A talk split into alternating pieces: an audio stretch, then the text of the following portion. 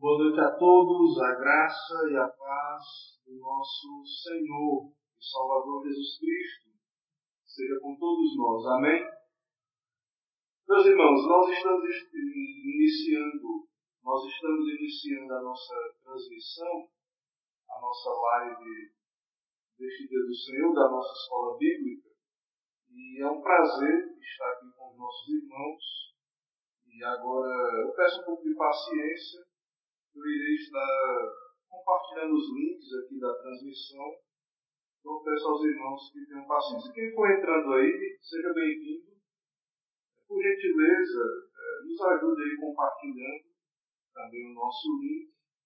Eu pedi essa, essa cooperação e um pouco de paciência enquanto eu configuro aqui e compartilho é, essa transmissão na nossa página, no nosso perfil lá do Facebook. Certo? É, eu vou estar compartilhando também no WhatsApp da igreja. E eu peço aos irmãos, então, que estejam já atentos aí à nossa transmissão. Deixa eu ver se eu consigo compartilhar.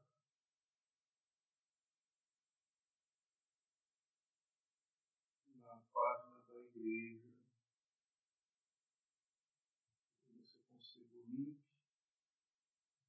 Irmãos, vão me dando aí um feedback se o som está, está tudo ok com o som. Peço que os irmãos vão aí me ajudando. E se está bem compartilhado aí, está tudo certo. Ok?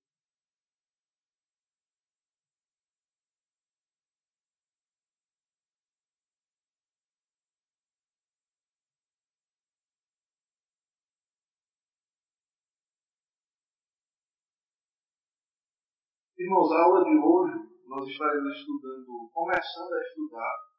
Nós não vamos cobrir todo o capítulo, mas nós vamos estar estudando a doutrina do decreto eterno de Deus. Certo? Já boa noite aí, nosso irmão Emerson, presente, irmã Carla, bem-vindo aí, irmã. Que bom que tá bom o som. Eu estou testando aqui a nossa mesa de som, aqui da igreja, aí que de manhã teve interferência na mesa, então preciso saber se está tudo ok, para poder a gente não ter dificuldades, como tivemos agora pela, hoje pela manhã. Certo?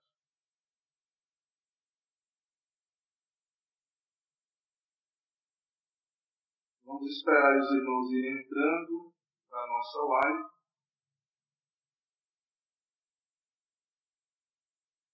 Irmãos, eu fiz uma pergunta aí, uma enquete, não sei se vocês vão conseguir ver. Configurei uma pergunta aí para a nossa live, para você participar de uma pesquisa, você possa responder aí essa enquete sobre a questão se Deus é soberano, como é que você crê aí na soberania de Deus, se é soberano sobre todos os eventos ou se há alguns eventos que você considera que estão fora do alcance da soberania de Deus, especialmente sobre a questão dos seres racionais, homens e anjos. Né, se Deus é soberano sobre tudo e todos, então eu não sei se você vai encontrar, eu, eu ainda nunca fiz isso, é a primeira vez que eu configuro essa enquete. Então vamos ver se funciona eu já vi aqui na página da, da igreja, está ok, a transmissão está acontecendo, está né, tá, tá compartilhada no perfil da nossa igreja. Então quero crer que os irmãos já, já estão encontrando aí o link da transmissão. Boa noite, irmã Zuleide, graça e paz, irmã Nath, graça e paz. O som está com um pouco de eco, mas está bom. Talvez seja a questão aqui da, das caixas de som. Não sei se, se abaixar aqui o som, não sei se vai melhorar. Deixa eu fazer um teste aqui. Eh, eu vou tentar baixar aqui o volume do, do som e vocês me dizem se baixou o eco aí. Só um momento.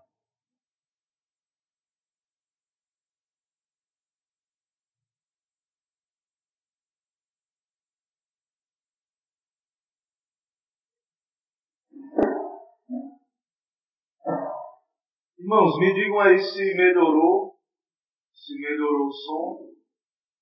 Me digam aí se está melhor, como é que está aí o, a captação do som. Se diminuiu o eco, como é que está aí? Estão me ouvindo bem? Estão me ouvindo? O som está bom, como eu falou.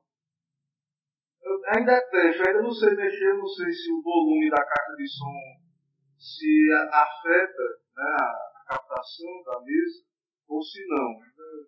Quem tem som aí me responde depois isso. Certo? Se afeta, se a captação da mesa é, vai influenciar, dependendo do volume ali que tiver a caixa de som. Então, eu acho que a caixa de som ela dá um. Eu tenho a impressão de que ela dá uma interferência. Certo? Mas o áudio está sendo capturado, eu estou aqui vendo aqui no programa, o áudio está sendo capturado, então é, é, um bom sinal. Ok? Vamos ver aí quem está chegando. Ô Emerson, a enquete é na live. Eu não sei onde é que ela vai aparecer não. Eu configurei a enquete para ir para a live. Eu não sei onde é não. Depois dá uma pulsada aí.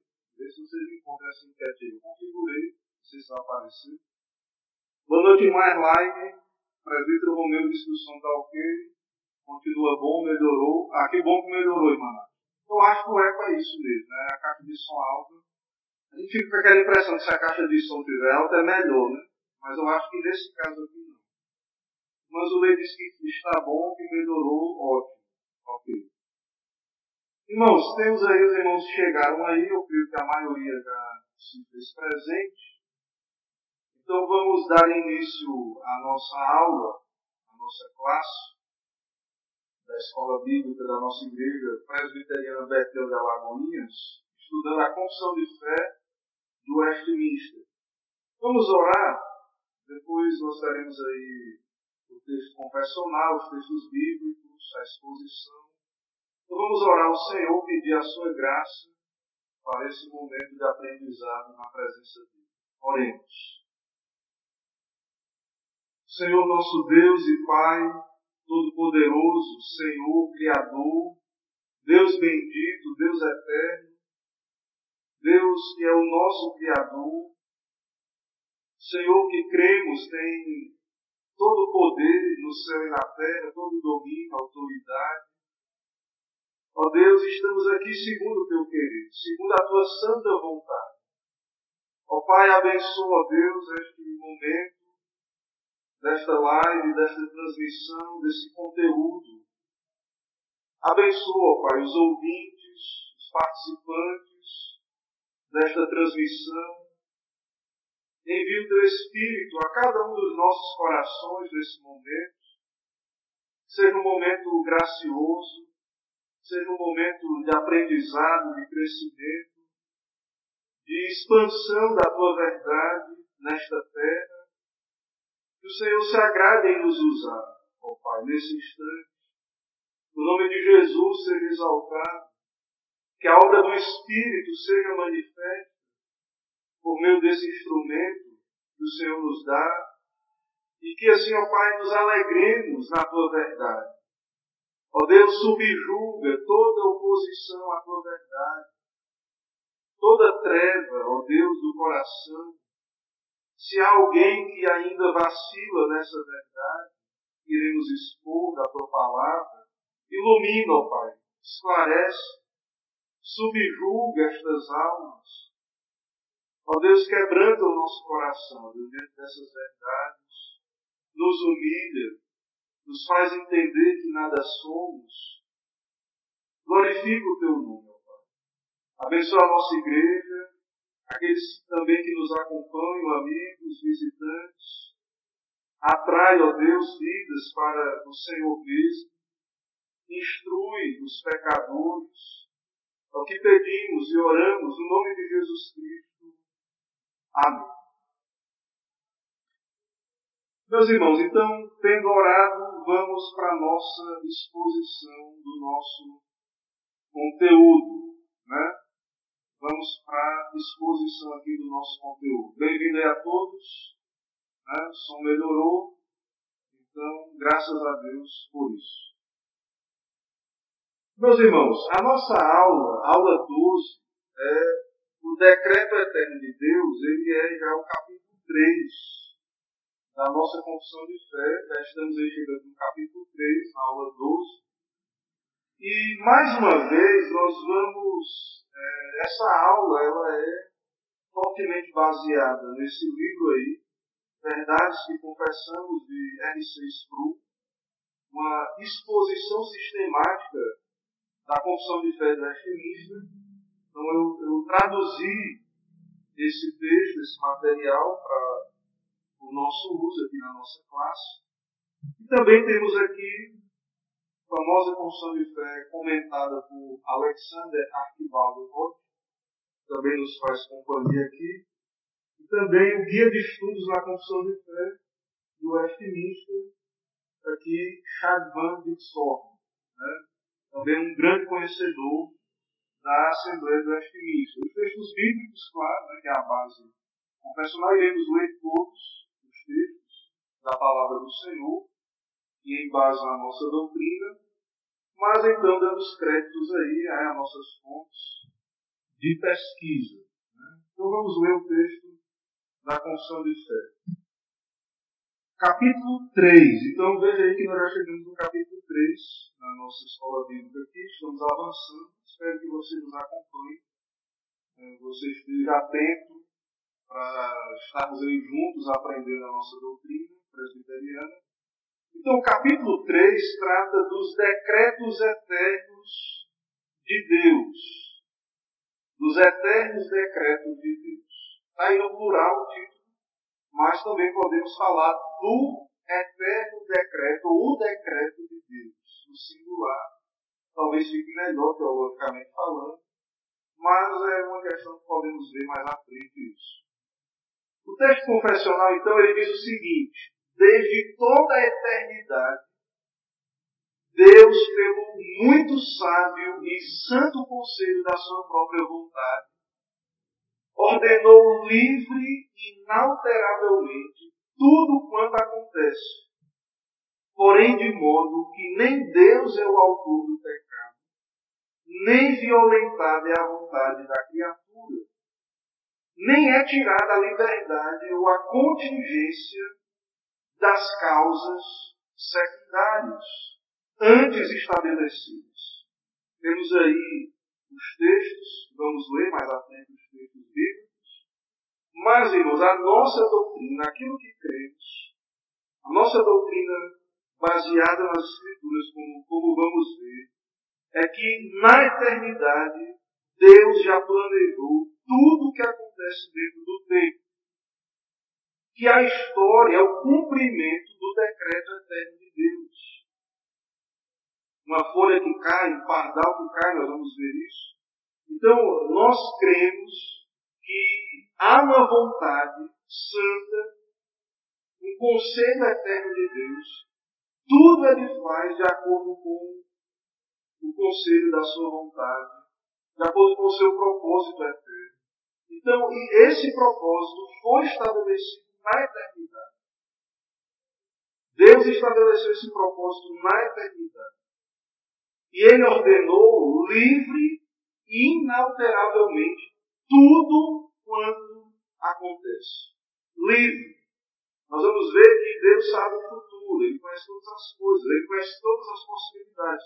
Mas nada disso fez com que Deus escolhesse decretar uma coisa ou outra. Ele decreta livremente. E também inalteravelmente. Mas aí eu quero enfatizar, estou lendo o texto aí, quero que você fixe bem o texto confessional, porque nós vamos expor ele, ler os textos bíblicos, mas é uma sessão aí pequena, e é um texto, é uma, uma doutrina que causa muita oposição.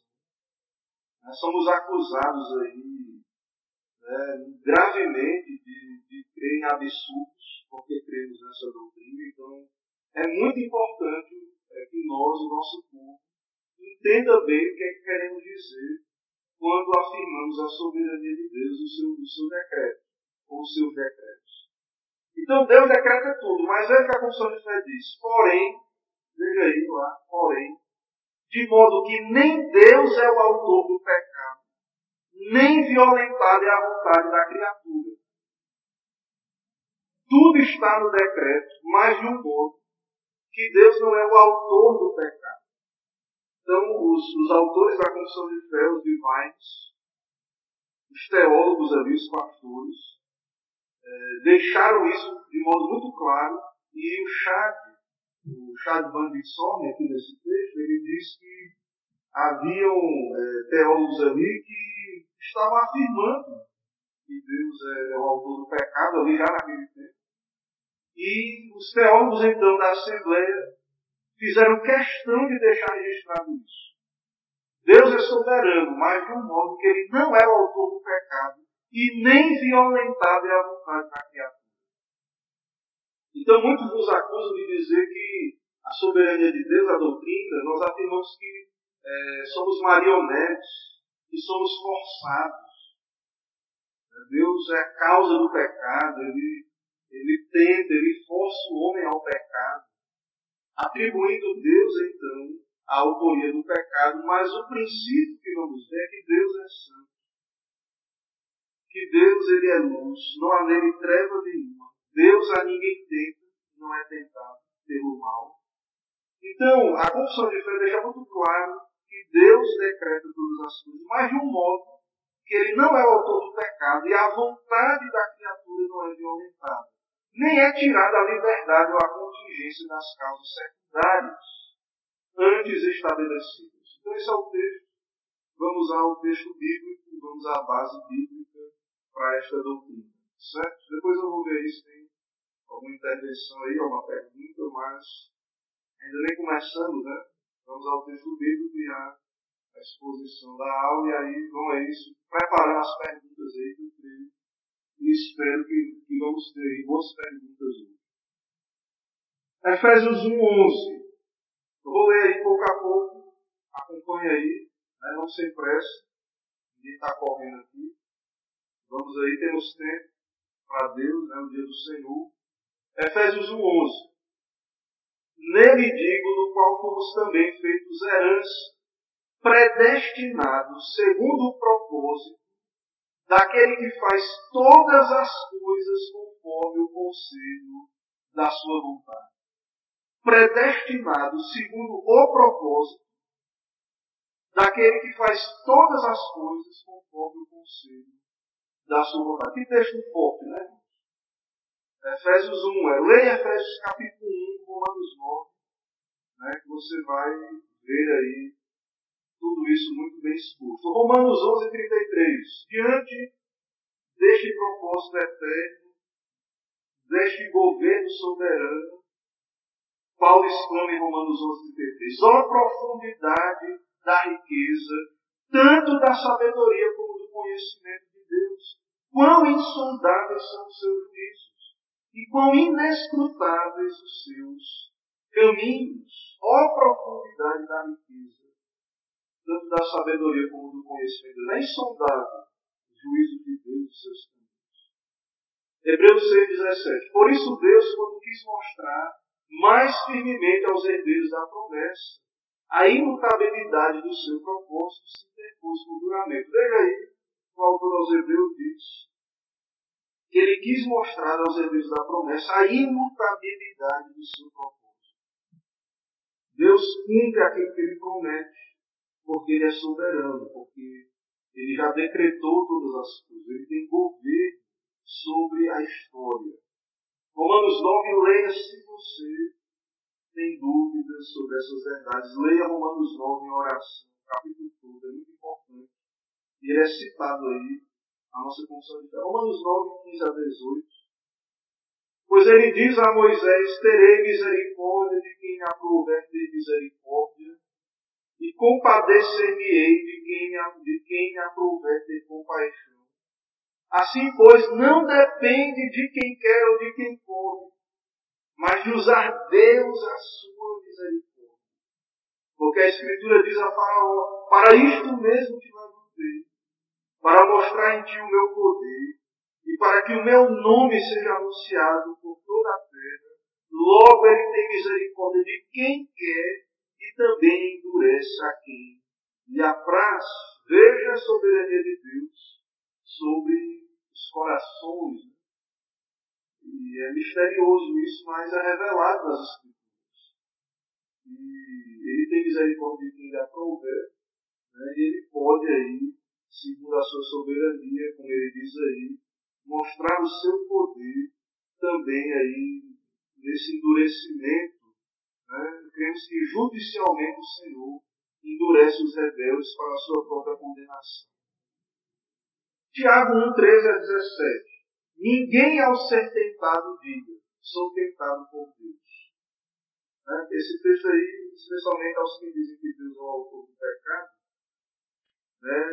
Não, e o pecado de Adão? Deus decretou a queda? Deus decretou o pecado de Adão? Decretou. Né? Nós cremos nisso. Mas ele não é a causa do pecado. Adão não foi forçado, ele pecou livremente. Não livremente no sentido de livre-arbítrio, no sentido que o homem é autônomo de Deus. Nós reformados, nós cremos que Deus criou os seres nacionais dotados de intelecto, emoção e vontade, agentes livres ou livres agentes. Então, essa livre agência não quer dizer que o homem age independente de Deus no sentido da soberania de Deus. Deus é soberano. Então, o homem faz planos, mas o que prevalece é a vontade de Deus. O coração do rei está na mão do Senhor. Então, nós cremos e entendemos que Deus é soberano, até mesmo sobre é, as criaturas nacionais. Mas veja aí, né? voltando aí ao argumento. Então, ninguém ao ser tentado diga, sou tentado por Deus. Porque Deus não pode ser tentado pelo mal. E Ele mesmo a ninguém tenta. Deus é luz, Deus é santo. Deus não pode ser tentado pelo mal e Ele mesmo a ninguém tenta. Ao contrário, cada um é tentado pela sua própria cobiça, quando é atrás seduz. Então a cobiça, depois de haver concebido, dá luz do pecado. E o pecado, uma vez consumado, gera morte. Não vos enganeis, meus amados irmãos, toda bondade, todo dom perfeito são lá do alto, descendo do Pai das luzes, em quem não pode existir variação ou sombra de mudança. Com a tentação de Adão, de Eva e depois de Adão, veio por meio da, de Satanás, por meio daquela possessão, aquela serpente. É, Deus estava no decreto, né, ele, é, foi a vontade de Deus, o decreto do Senhor, mas de um modo que Adão pecou porque quis. Não é violentada a vontade da criatura. Ele cumpriu o decreto de Deus, mas ele não foi forçado, ele não foi tentado pelo Senhor, mas ele agiu como um ser racional, como um livre agente. Né? E, e, no sentido até, que vamos aprender mais na frente, da ideia do livre-arbítrio, que Adão, em um certo sentido, ele podia escolher pecar ou não pecar. Né? Então, nesse sentido, no sentido de livre-arbítrio, né, ele tinha, em certa medida, essa possibilidade. Nós hoje não. Depois da queda, o homem não pode não pecar. Então, ele é escravo do pecado, ele não é livre. Ele não é livre né, no sentido do livre-arbítrio. É, Adão, então, é, se você usa esse termo livre-arbítrio, ele perdeu esse livre-arbítrio ao pecar, porque ele, ao cair, se tornou escravo do pecado e de Satanás. E ele caiu, então, né, pela sua é, decisão ali de desobedecer à vontade de Deus. 1 João 1,5 diz assim: Ora, a mensagem que da parte dele temos ouvido e vos anunciamos é esta: que Deus é luz e não há nele treva nenhuma. Deus é luz, é santo. Então, esse decreto, essa vontade é dele que determinou todas as coisas, é uma vontade santa. É uma vontade onde não há pecado, malícia da parte de Deus, não há né, da parte do Senhor é, o mal ali, no sentido de que Ele é santo, a sua vontade é santa. Ele permitiu o pecado, Ele decretou o pecado, Ele administra o pecado, o mal na sua criação. mas é, esse mal não pode ter vindo, não veio de Deus, como vemos ali no Gênesis, por uma criação direta. Se você vê lá em Gênesis, na criação, depois de ter terminado a criação, a Bíblia diz lá que ele viu que tudo era muito bom.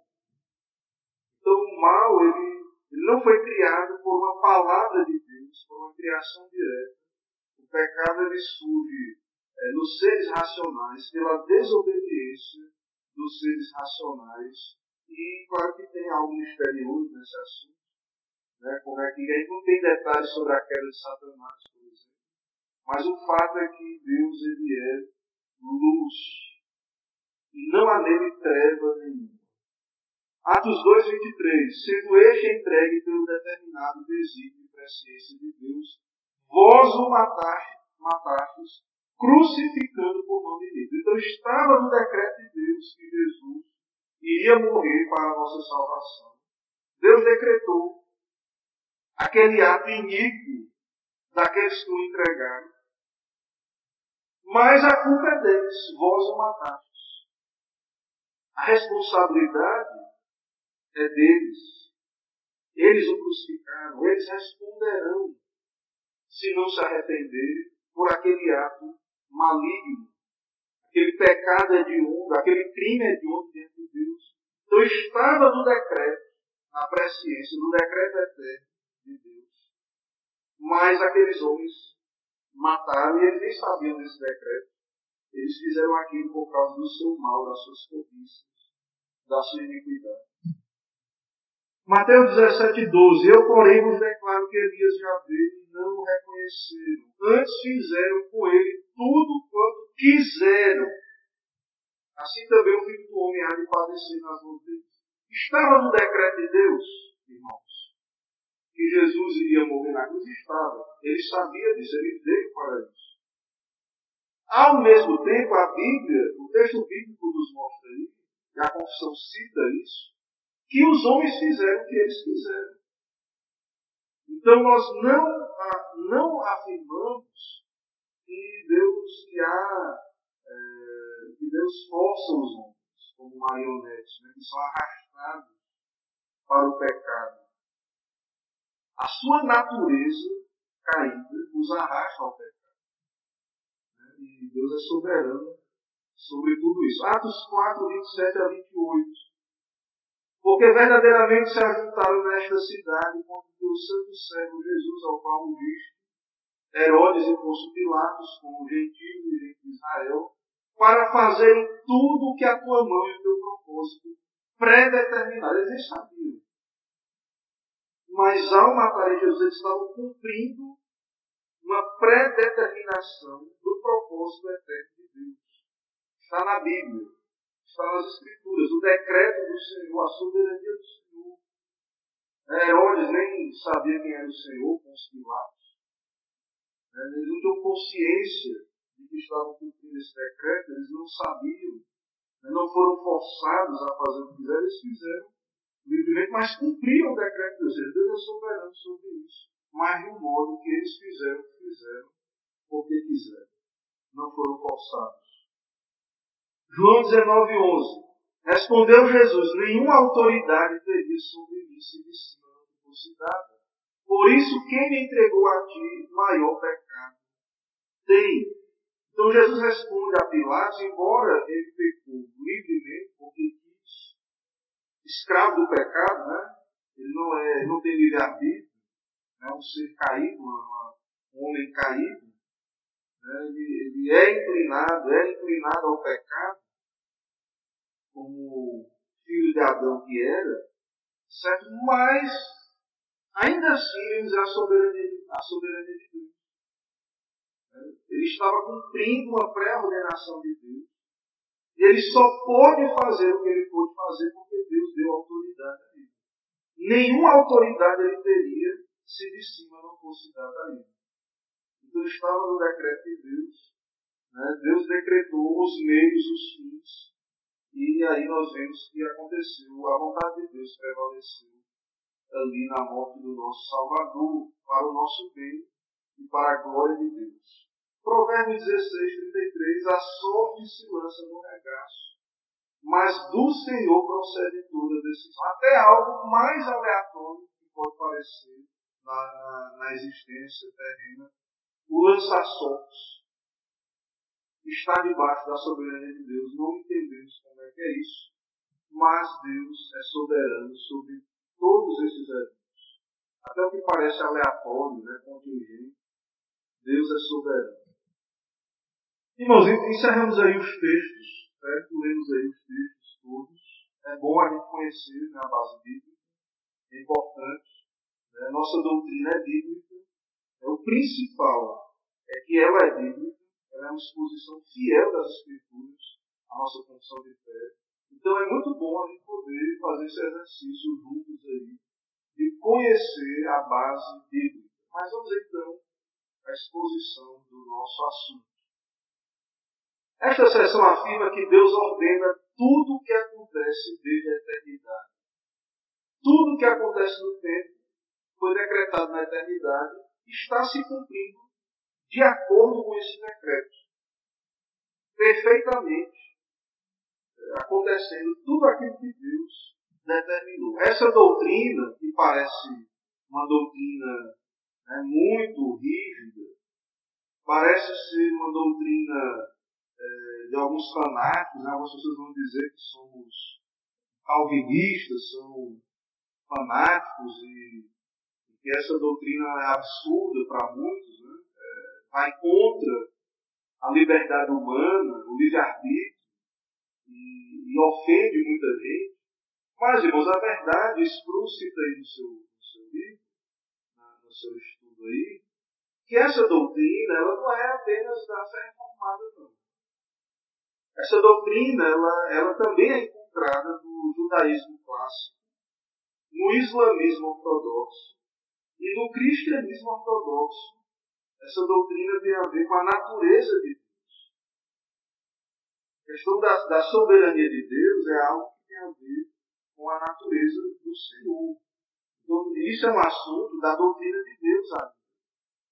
Então, todas essas religiões, judaísmo, islamismo, né, o cristianismo ortodoxo, são religiões teístas. Creem no Deus Criador e creem na soberania de Deus. Então, se Deus não ordena tudo o que acontece, então ele não é soberano.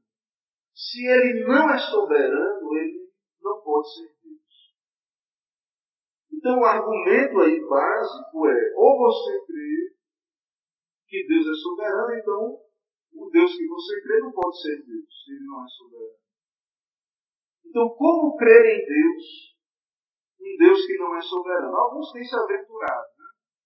Ah, o teísmo aberto, é, ele, ele ataca frontalmente e se aparta da, de toda a ideia de uma soberania de Deus. Eles argumentam que, que Deus ele abre mão da sua soberania para poder permitir a liberdade humana, né, o homem fazer suas escolhas. E então Deus abre mão aí da sua soberania, mas vai contra a natureza de Deus. Contra a natureza do Senhor. Certo? Então, se conscientemente rejeitamos a soberania de Deus, estamos rejeitando a sua natureza. E não podemos nos chamar de teístas. Se rejeitamos a soberania de Deus. Então, Irmãos, essa é uma verdade, a soberania do Senhor, bíblica, e é uma verdade espiritual. O Espírito Santo, com a palavra, vai nos confrontar com essa verdade. E o nosso coração precisa ser humilhado diante dela. Não entendemos, temos nossas limitações, nossa compreensão é limitada. Deus é soberano, Ele é infinito. Mas nós devemos crer e nos submeter a essa verdade e agarrar o entendimento que nos é possível né, na nossa limitação. É, mas é, é, muito complicado considerar é, essas pessoas aí que não creem na soberania de Deus e elas sejam pessoas que creem no Deus vivo, no Deus verdadeiro. Né? Então, na verdade, elas estão crendo em um ídolo. E o seu coração forjou Então, irmãos, é muito séria essa questão para nós. É uma questão muito séria. Deus é soberano sobre todas as coisas que estamos vendo aqui estudando. Então, por que, que essa ordenação eterna é tão essencial para a soberania de Deus? Né? Então, até alguns acham, não, Deus é soberano, mas eles não creem nesse decreto eterno. E Deus fixou na eternidade essas coisas. Mas para nós isso é bíblico em primeiro lugar, é importante. Né? Mas por que, que isso é tão essencial? Vamos, vamos pensar um pouco nisso aqui no nosso estudo. E aí alguns acham que Deus até entende, não, Deus ele, ele, ele é soberano sobre a criação, os astros, né, sobre os, o universo. Mas Deus não está preocupado com os detalhes, a roupa que eu escuto, né, decisões do dia a dia, decisões simples. Deus não estaria preocupado com detalhes, com pequenas coisas, com cada molécula do espaço. Será que Deus controla cada átomo, cada molécula, cada grão de areia do universo? Então, alguns acham que Deus ele, ele, ele está preocupado e, e, ele, nesse sentido, ele está distante. Ele não está manifestando governo sobre cada elemento, cada, cada partícula da sua criação. Mas a pergunta que eu faço para você hoje aí, que está nos acompanhando, irmãos, amigos, né, ouvintes aí desse, dessa mensagem, desse estudo, será mesmo, será mesmo que não tem importância? Será que cada partícula, cada elemento da criação, será que isso não tem consequências?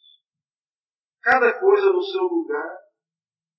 Irmãos, o, ele diz aqui nesse texto que a criação e a história é um sistema e que as coisas se têm causa e efeito.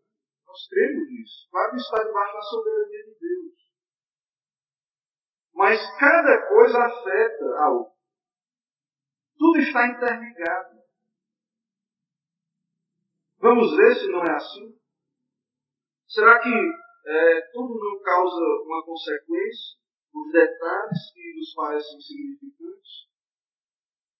Um historiador disputou que a história da civilização ocidental foi mudada por um grão de areia no rio de Oliver Cromwell, que causou, causou a sua morte. Isso é uma teoria, depois eu fui pesquisar. É, parece que não é uma teoria única sobre qual foi a causa da morte né, de Oliver Cromwell, puritano, né, que causou ali, foi o líder da Revolução Gloriosa, lá na Inglaterra, né, militar, foi nomeado protetor ali da Inglaterra por um tempo, depois, né, depois a monarquia voltou. Mas vamos crer aí, basear né, nessa teoria, que uma pedra no rio matou esse homem. Isso mudou a história. Será que uma pequena pedra uma pequena, né, uma pequena partícula da criação não tem importância? Quais as consequências, então, de tudo isso? Né, hoje estamos aí é, tratando do vírus, né, vivendo em meio a uma pandemia. O vírus é um ser menor que existe. Está se espalhando aí, que está no ar. Será que Deus está no controle do coronavírus?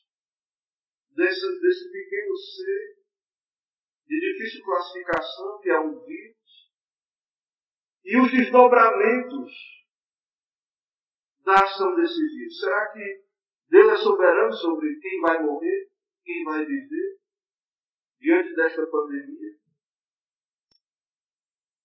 E aí nós vamos ver aí, mais na frente aí, no, nosso estudo, um inseto pode ter derrubado Alexandre Grande e mudado o processo.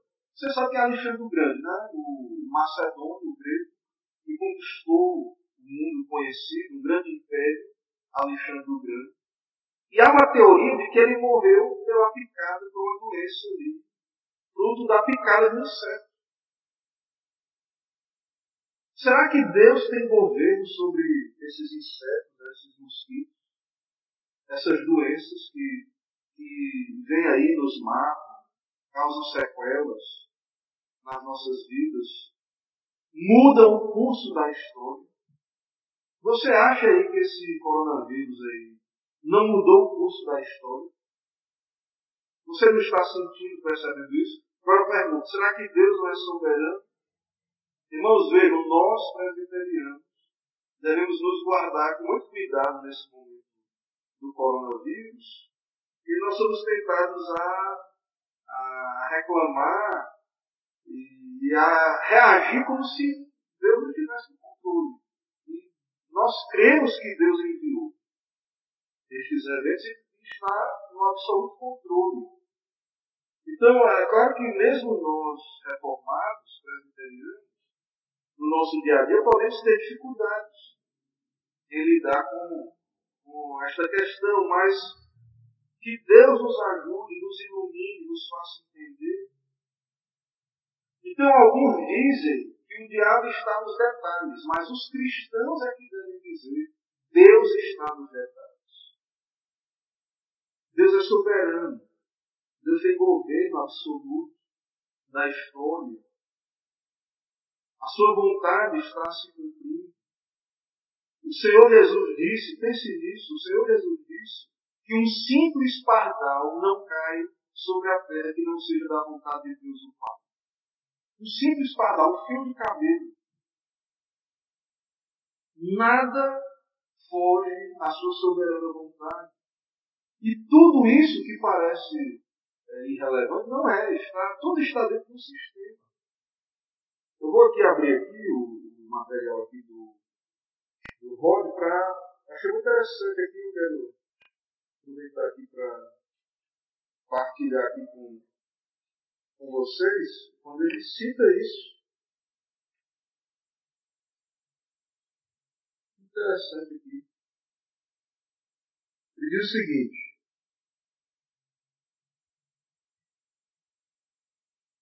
todas as obras de Deus, da criação e da providência, se constituem num sistema.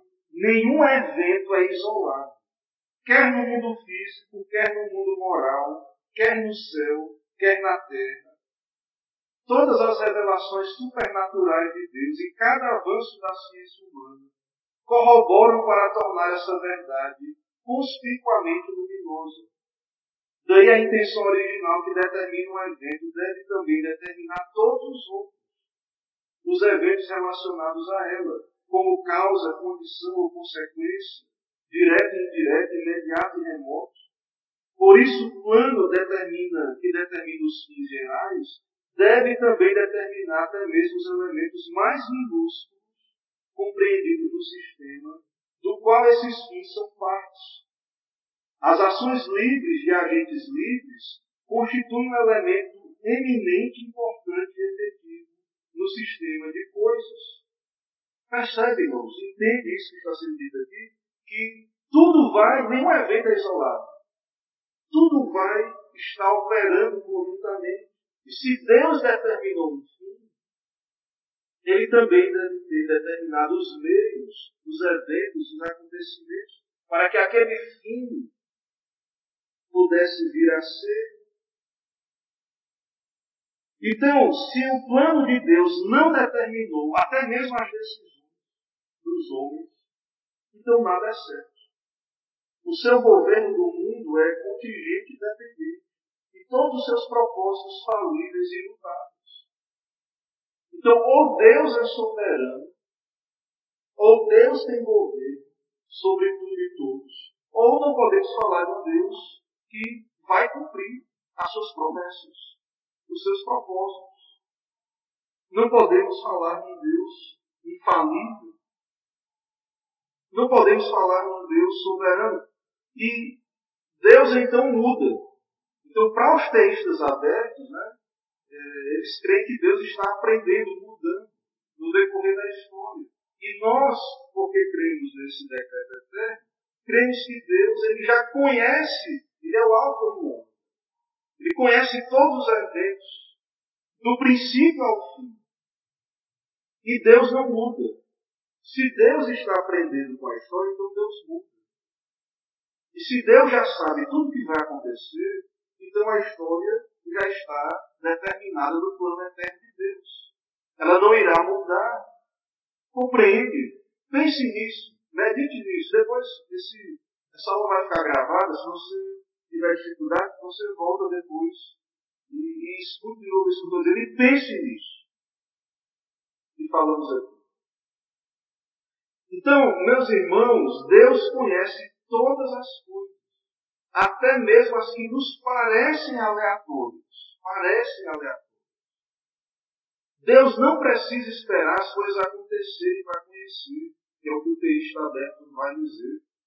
Ele conhece tudo, até as nossas palavras, antes de chegar à língua. Deus já conhece. Agora vem a pergunta.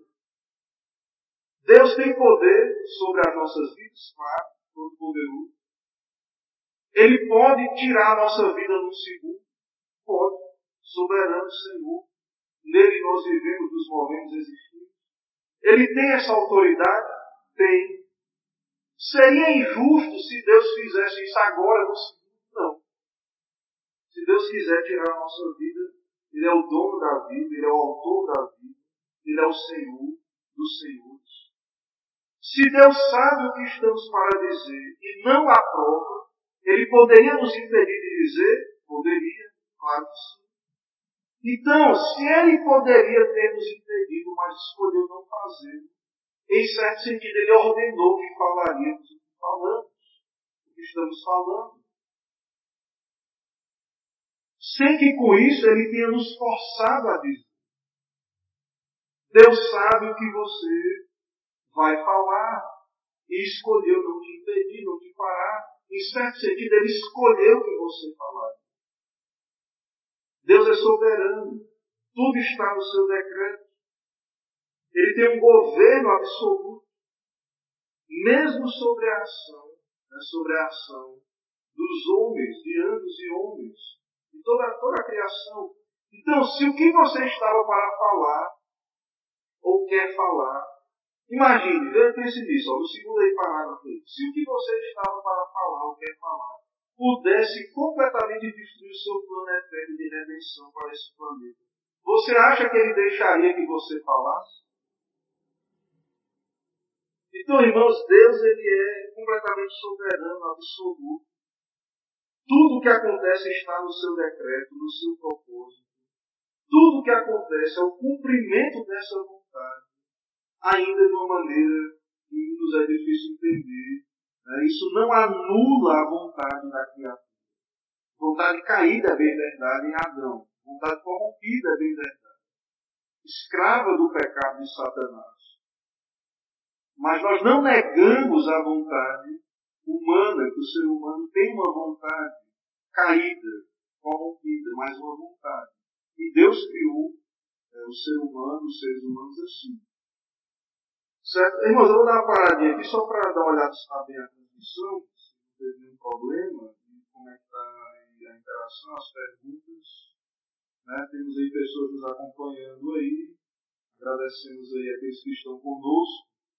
Né? Deus abençoe aí. Há uma uma pessoa nos acompanhando aí que fala espanhol, Reina Maria Castilho, você pronunciar o nome, seja bem-vinda.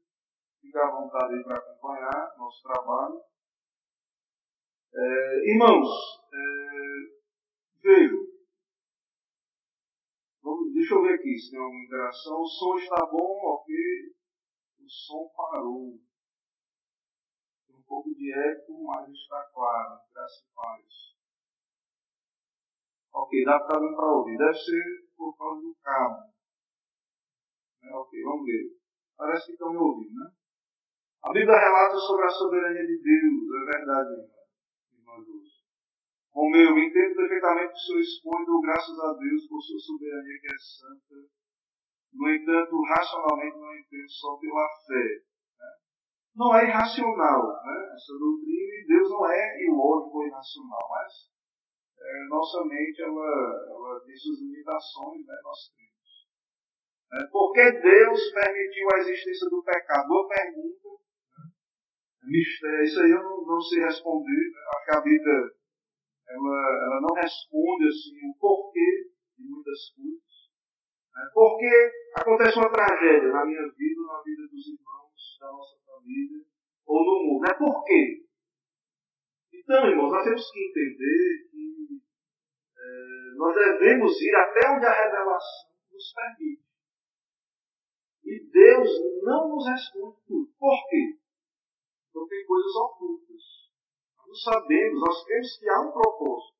Que esse propósito é bom, que esse propósito é santo, é que a vontade de Deus é, é justa, é santa e é boa, mas nós não sabemos o porquê de quando nós falamos da soberania de Deus, aí muita gente vai dizer, mas Deus permitiu o assassinato, o estupro, né? Deus permite essas coisas, então Deus é mau. O tsunami, o coronavírus. Né? Então, não sabemos o porquê de tudo, o exato, o exato motivo detalhado né, por trás de cada evento. Mas nós sabemos que Deus é bom, é justo e é santo. Meu irmão? Nós sabemos disso. Então, é, em algumas questões nós temos que ter humildade e entender que nós não temos respostas. E nos aquietar e saber que o Senhor é Deus. Então, muitas vezes Deus permite situações trágicas no mundo, nas nossas vidas, mas sabemos que, como filhos de Deus, todas as coisas cooperam para o bem daqueles que amam a Deus. Lembra de José, vendido pelos irmãos? O que, é que ele disse para os seus irmãos? Vós intentastes o mal contra mim, mas o Senhor né, é, administrou, tornou esse mal em bem, para que houvesse um livramento então, é, não deixou de ser mal aquilo que foi feito. Né? Claro que ali está revelado qual era o propósito, era o livramento da família da qual viria o Messias. Mas não, nós não temos a resposta para tudo, para todos os males do mundo. E principalmente né, a queda. Agora, há uma resposta, viu, meu irmão Marcos? Além de dizer assim que é a, a, justiça, isso cumpre um propósito bom, justo. É, a Bíblia revela que tudo é para a glória de Deus. Que Deus criou tudo para a sua glória. Certo? Então, no final, no final de tudo, Deus será glorificado. Tanto na salvação dos eleitos, quanto na condenação dos réprobos. Fiquem calmos aí que é, a Comissão de Fé vai continuar tratando desse assunto, iremos tratar não hoje, mas a, a Comissão vai tratar dessa questão da eleição. E nós sabemos que há um propósito da glória de Deus em todas essas coisas. Então, é, é uma resposta, né? mas não é uma resposta que é, entra em todos os detalhes, ou, que explica cada evento específico. Por exemplo, você lembra de um cego.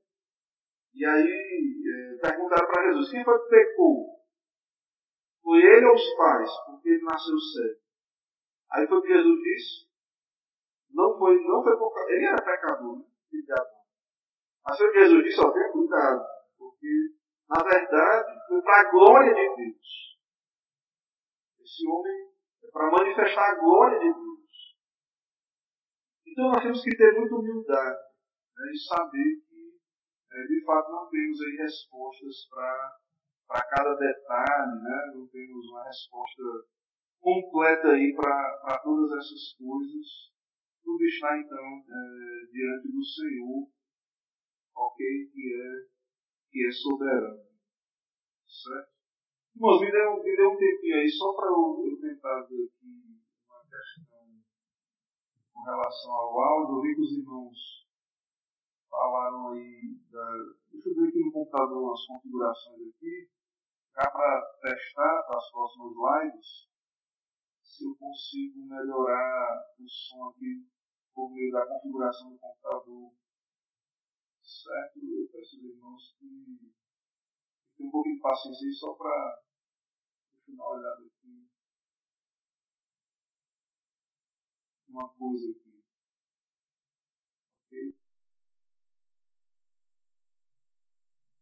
Eu acho que vai aumentar agora um pouco. Vejam aí se aumentou, melhorou a captação do, do som.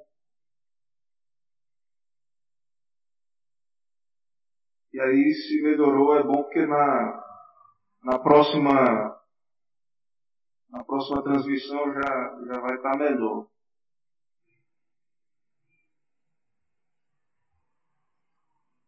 Então vamos seguindo aqui, vamos seguindo aqui a nossa, seguindo aqui a nossa exposição. Me digam aí depois se, se melhorou. É, tem muita pergunta aí surgindo, vamos ver aí.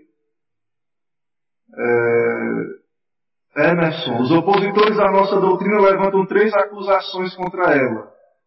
Ela é incoerente com a liberdade humana, ela desestimula os perdidos de buscar salvação, estimula os crentes ao pecado, ela torna Deus injusto e autor do pecado. Como nós podemos responder biblicamente a essas objeções? O som está bom, aumentou. Melhorou. Né? É... Vamos ver aí. Parece que está tendo um problema na transmissão do vídeo.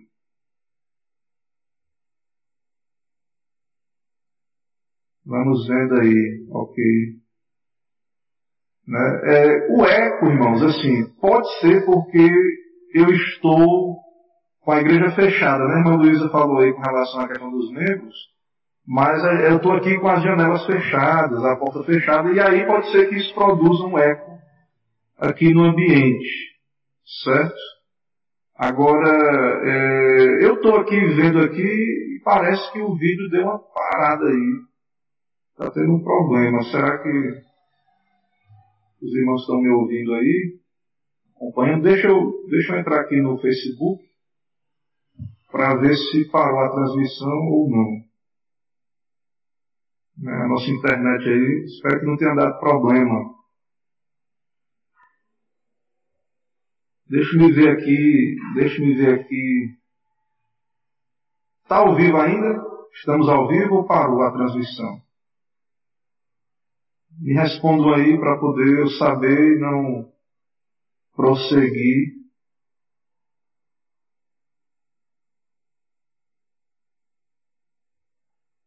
sem que os irmãos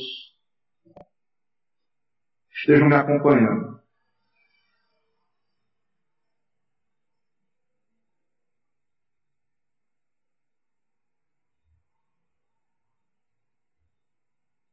Tá bem, né? Não parou não, né?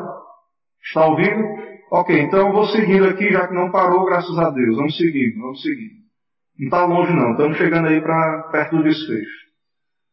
Irmãos, Deus fala alguma coisa sobre eventos futuros nas Escrituras? Fala, né? O Antigo Testamento, divinamente inspirado, fala alguma coisa sobre a cruz? Fala. Algo ali é afirmado. O que é, que é afirmado? Que o Messias deveria morrer. Isso foi acidente? Jesus poderia ter escapado dessa morte, já que cremos que Deus decretou? Né? Cremos que não. Claro que ele foi de boa vontade. Ele foi livremente. Né? Então, Deus está cumprindo o seu propósito, ele vai se cumprir, mas a vontade dos agentes envolvidos não é, não é anulada. Será que no dia do juízo Judas poderá afirmar diante de Deus, eu preciso ser reconhecido como um herói, se eu não tivesse traído Jesus entregando nas mãos de Pilatos, o mais importante ato da redenção não poderia ter acontecido? É claro que não, meus irmãos. E nós vamos ver então diante disso que, embora Deus decretou o pecado, né, em certo sentido a queda, está no decreto de Deus a queda, né, mas nós pecamos porque queremos. Né, e não pode ser usado né, a, a, questão do decreto eterno como desculpa para o pecado, que é o que Emerson falou aí.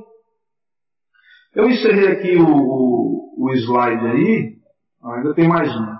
Né? Então veja isso justificaria Judas?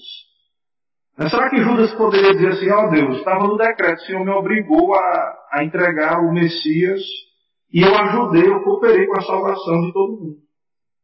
Será que Judas poderia dizer isso? Sabemos que o pecado de Judas fazia parte do plano soberano de Deus, mas isso não justifica Judas. Ele é o filho da perdição.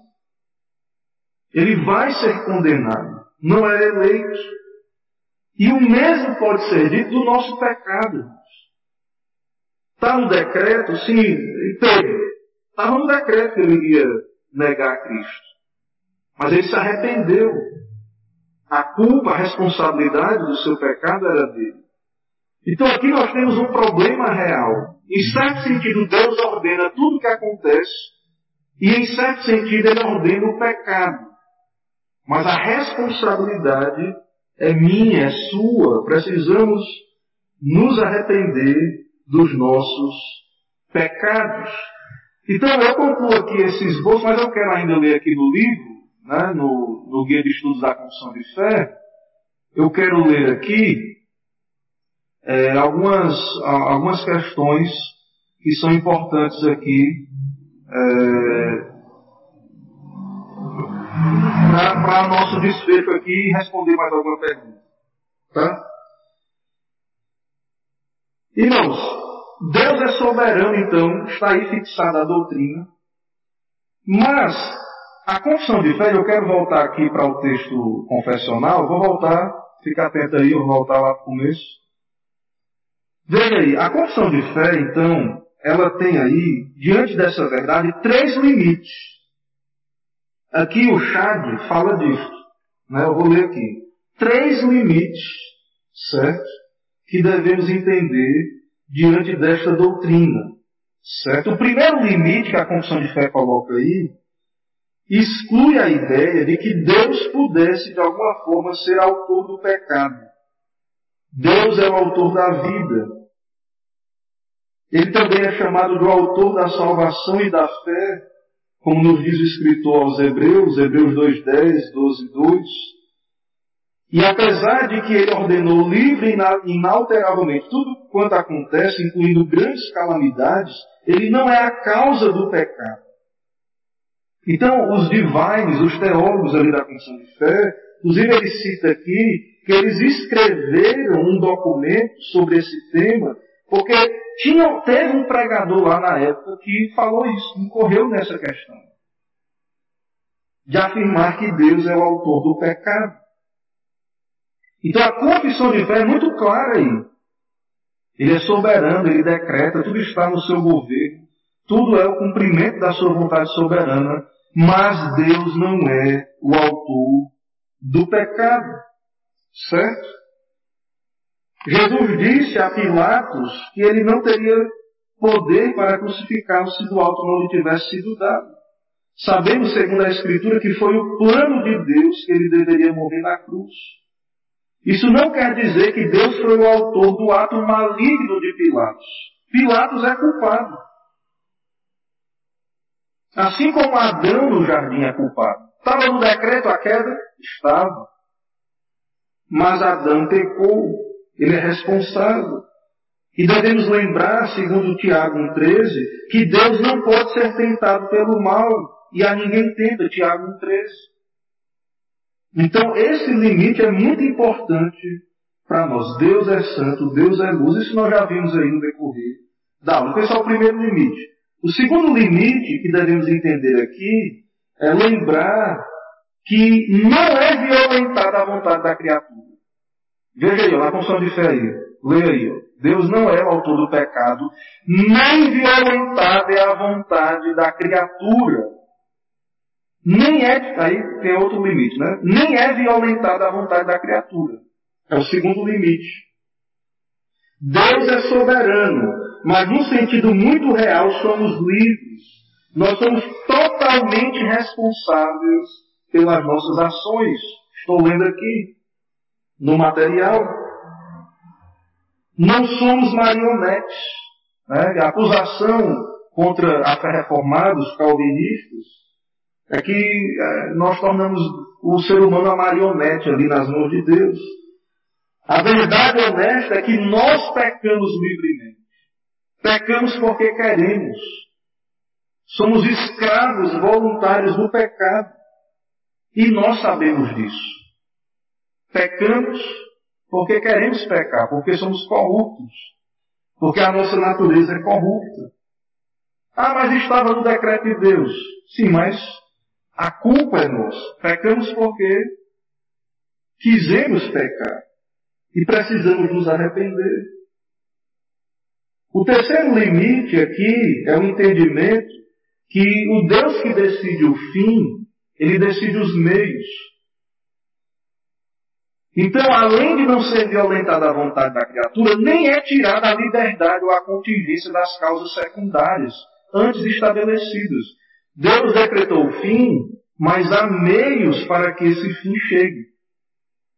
E esses meios são estabelecidos. E não é, eles não são meios aleatórios. Né? Deus então não vai escrever por linhas tortas, Ele está no controle de todo o processo. Tudo está cumprindo o seu propósito. O que é importante lembrar agora é que a liberdade dessas causas é real. Né? Mas Deus está no controle destas causas. Né? Deus está no controle de todas estas coisas. Certo? Então isso é muito importante, irmãos. Deus é livre, Deus é soberano. E eu quero ler aqui algumas citações ainda, antes de ir para as perguntas aí finais. Eu quero ler aqui, só para concluir. Então, embora Deus saiba tudo o que pode ou há de acontecer em todas as circunstâncias imagináveis, isso não influencia as decisões ou planos dele. Então Deus é livre e soberano. E ele não decidiu decretar o que ele decretou por presciência. Ele sabe todas as possibilidades. Mas ele decretou porque ele quis, livremente. Não sabemos o porquê de tudo. Não temos resposta para tudo. Mas sabemos que ele é livre, que ele é soberano que não foi o conhecimento que ele tinha do futuro e das possibilidades futuras que o forçou a escolher um curso de ação. Então, aqueles que contestam o senhorio absoluto de Deus, é para concluir aqui, ó, veja, aqueles que contestam esse senhorio, geralmente, mesmo os cristãos, que não gostam, que torcem o nariz para essa doutrina, quando eles se ajoelham nos seus quartos, diante de uma crise do coronavírus, eles oram a um Deus soberano. E aqueles que creem nessa soberania absoluta, nós, muitas vezes, não gostamos, né, quando as coisas não é do nosso jeito, mas é isso que cremos, irmãos. Não é a nossa vontade, é a vontade de Deus para se cumprir. Até mesmo decisões que nós não concordamos, de pessoas, de governantes. Não estou dizendo que a gente tem que aprovar essas decisões erradas, ou aquilo que é errado, aquilo que é pecaminoso. Mas ao acontecer, nós sabemos que Deus cumpriu o seu propósito. E que Ele está cumprindo. E que nada é por acaso. E que todas essas coisas vão cooperar para o objetivo final de Deus. No final da história, esse plano do Senhor, esse decreto será cumprido. Então eu creio que com isso é, transmiti aí já um conteúdo suficiente aí para a nossa aula de hoje. Vamos ver se tem dúvidas, perguntas, interações, participações aí Marcos, nosso irmão Marcos pediu para ler Deuteronômio 29, 29, né? Muito importante esse texto de, de Calvino, né? Que é um teólogo aí muito forte aí na, na questão da predestinação, da eleição, ele se agarrava a esse texto para não extrapolar o que está escrito. Então, deixa, perdão, deixa me achar aqui. Deuteronômio 29, 29. Vamos ver aí.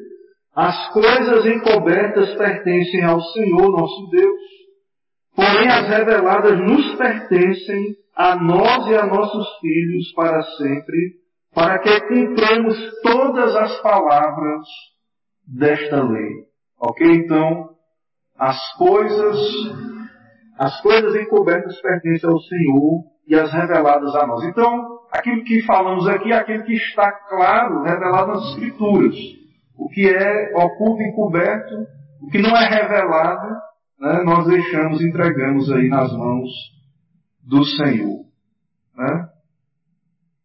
Núbia, obrigado aí pelo feedback, Manúbia. Né? Transmissão está acontecendo, é bom essa participação né, ao vivo, que bom.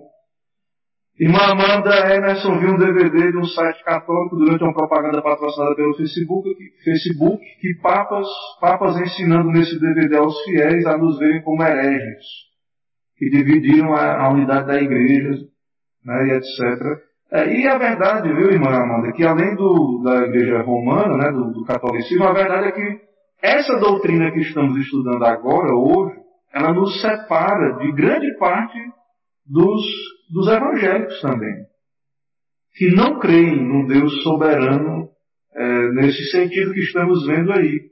Né? Então, é, é, nós hoje somos a minoria. A fé reformada, os protestantes históricos hoje são a minoria. Né?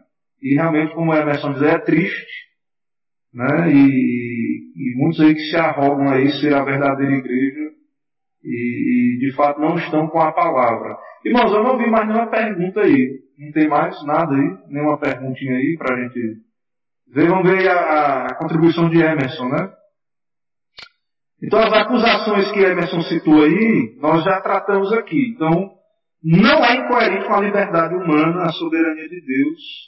Né? Nós já, creio que a aula já explicou isso não desestimula é, buscar é, a salvação, né? porque mesmo o homem caído, depravado, se ele está ouvindo a pregação, né, ele pode sim, mesmo ainda com o coração regenerado, né, é, vir à igreja, ouvir a pregação, abrir a Bíblia e ler.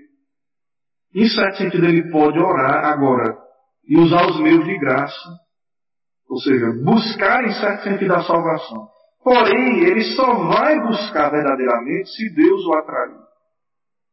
Se o Senhor operar pelo Espírito nesse coração. Porque a Bíblia revela que não há quem entenda, não há quem busque a Deus. A verdade é que, por conta da natureza humana, os pecadores não buscarão a Deus de modo algum.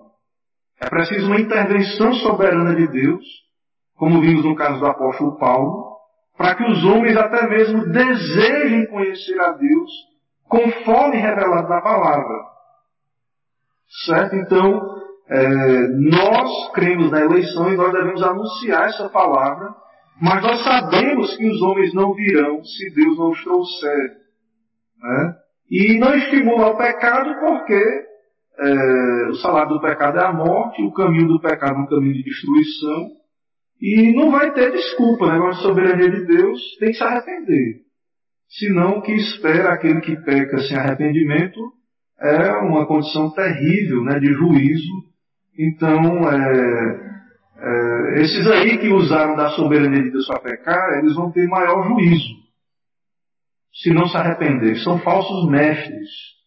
Né? Quem usa a doutrina da eleição, da predestinação, é, para ser base para o pecado, para justificar pecados, né? De fato, essas pessoas são inimigas da cruz de Cristo, que nos convoca ao arrependimento, a, a nos humilhar diante dele, a entender que o pecado é o veneno que nos mata e que nós temos que então parar de beber o veneno e, e usar o remédio, né, que é o Evangelho. Então, é, essas pessoas não, não são mestres é, genuínos, esses que ensinam a prática do pecado, baseando ainda na, nessa questão da soberania de Deus. Outra objeção é que ela torna Deus injusto e autor do pecado. Creio que nós já tratamos disso também e respondemos essas objeções. Né? Mais alguma pergunta, alguma dúvida aí?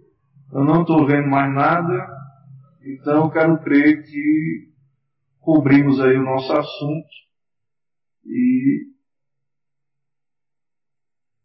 Vamos lá, vamos ver. Irmã Josi interage aí dizendo, tem pessoas na família do meu marido, porque eu saí da igreja que eu congregava. Peraí, sumiu aqui. Será que ela apagou? É, sumiu, eu não vi mais a mensagem. Alguma coisa sobre a igreja que congregava, não sei. Acho que a irmã, acabou apagando a mensagem. Não tem problema não, foi melhor talvez, certo? É, então, é, eu não ouvi mais a mensagem, ok. Ok, irmãos, é uma alegria tê-los aqui. Eu quero agradecer a todos que estiveram conosco na nossa live, na nossa aula. Vamos continuar tratando desse tema. Então, nos acompanhe nas próximas, nas próximas aulas aí. E que Deus abençoe cada irmão. Vamos orar para concluir com oração, pedindo a graça do Senhor é, sobre, sobre nós nesse momento. Oremos ao Senhor. Santo Deus, Pai bendito, louvado, exaltado seja o nome do Senhor em toda a terra, nas nossas vidas. Obrigado, ó Pai, por esse momento singular, onde o Senhor cumpre os teus decretos na vida do teu povo, na vida da tua igreja, até mesmo nessa crise, nessa pandemia. E assim, ó Pai, nos dá a submeter à tua vontade, a nos alegrar em ser participantes do teu reino, e nos limpa, ó Deus, do pecado, nos dá arrependimento, nos perdoa. Não nos permita tolerar o pecado em nossa vida, usando como base a crença na soberania do Senhor. Mas nos dá a entender que a vontade do Senhor revelada é a nossa santificação. Santifica, ó Deus, o teu povo, nos lava, nos purifica, de todo pecado, é o que pedimos e oramos em nome de Jesus Cristo. Amém. Irmãos, é, ok, terminamos aqui a nossa transmissão, Deus abençoe, certo? É, acho que voltou a mensagem aí, pessoas da família do meu marido ficavam com raiva, porque eu saí da IRGV, que eu não sei o que é, igreja alguma coisa, eu não sei agora identificar sigla, e mudei para presbiteriano. Isso. Né? É, muita gente odeia essa a nossa doutrina, né? não acha absurda a nossa doutrina.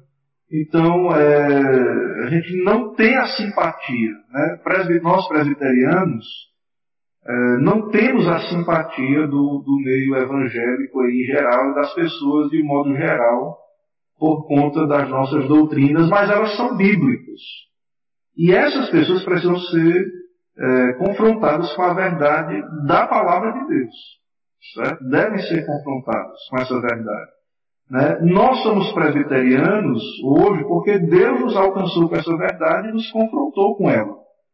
Então, é, essas pessoas precisam ouvir, né? e nós precisamos manter a nossa posição e continuar pregando firmemente, não, não ser antipáticos, né? Mas a nossa doutrina, ela causa certa antipatia mesmo. Então, naquilo que depender de nós, tenhamos paz, sejamos agradáveis, oremos, falemos em amor, mas a verdade tem que ser dita. Né? A verdade tem que ser pregada. Então, é, que, que anunciemos essa verdade com ousadia no nome do Senhor Jesus. Então, Deus abençoe, irmãos, uma noite de paz e de alegria no Senhor, uma boa semana né, e que possamos nos encontrar. Me parece, só para dar um aviso aí, que vai ser possível Igreja da Graça de Deus, certo? Irmãos, me parece que vai ser possível é, reunirmos aqui, o toque de recolher aqui em Alagoas, ele vai para as 8 da noite, na semana agora. Né? Vai mudar o, a situação aí do, do lockdown, parece que agora o, o município vai emitir um decreto é, que vai permitir até as 8 da noite é, a circulação, né? não a aglomeração, mas a circulação. Então parece que terça-feira nós poderemos estar aqui para a reunião de oração e quinta para o estudo, o curso de liderança aqui na igreja. Então, é, eu vou confirmar no grupo, mas é, parece que a gente vai poder ter o culto o próximo domingo e os trabalhos presenciais, certo? Então, é, convido os irmãos a se unirem a nós para esses trabalhos, sendo confirmado isto. Se não, vamos continuar juntos, independente de qualquer coisa, transmitindo aí os nossos trabalhos. Então,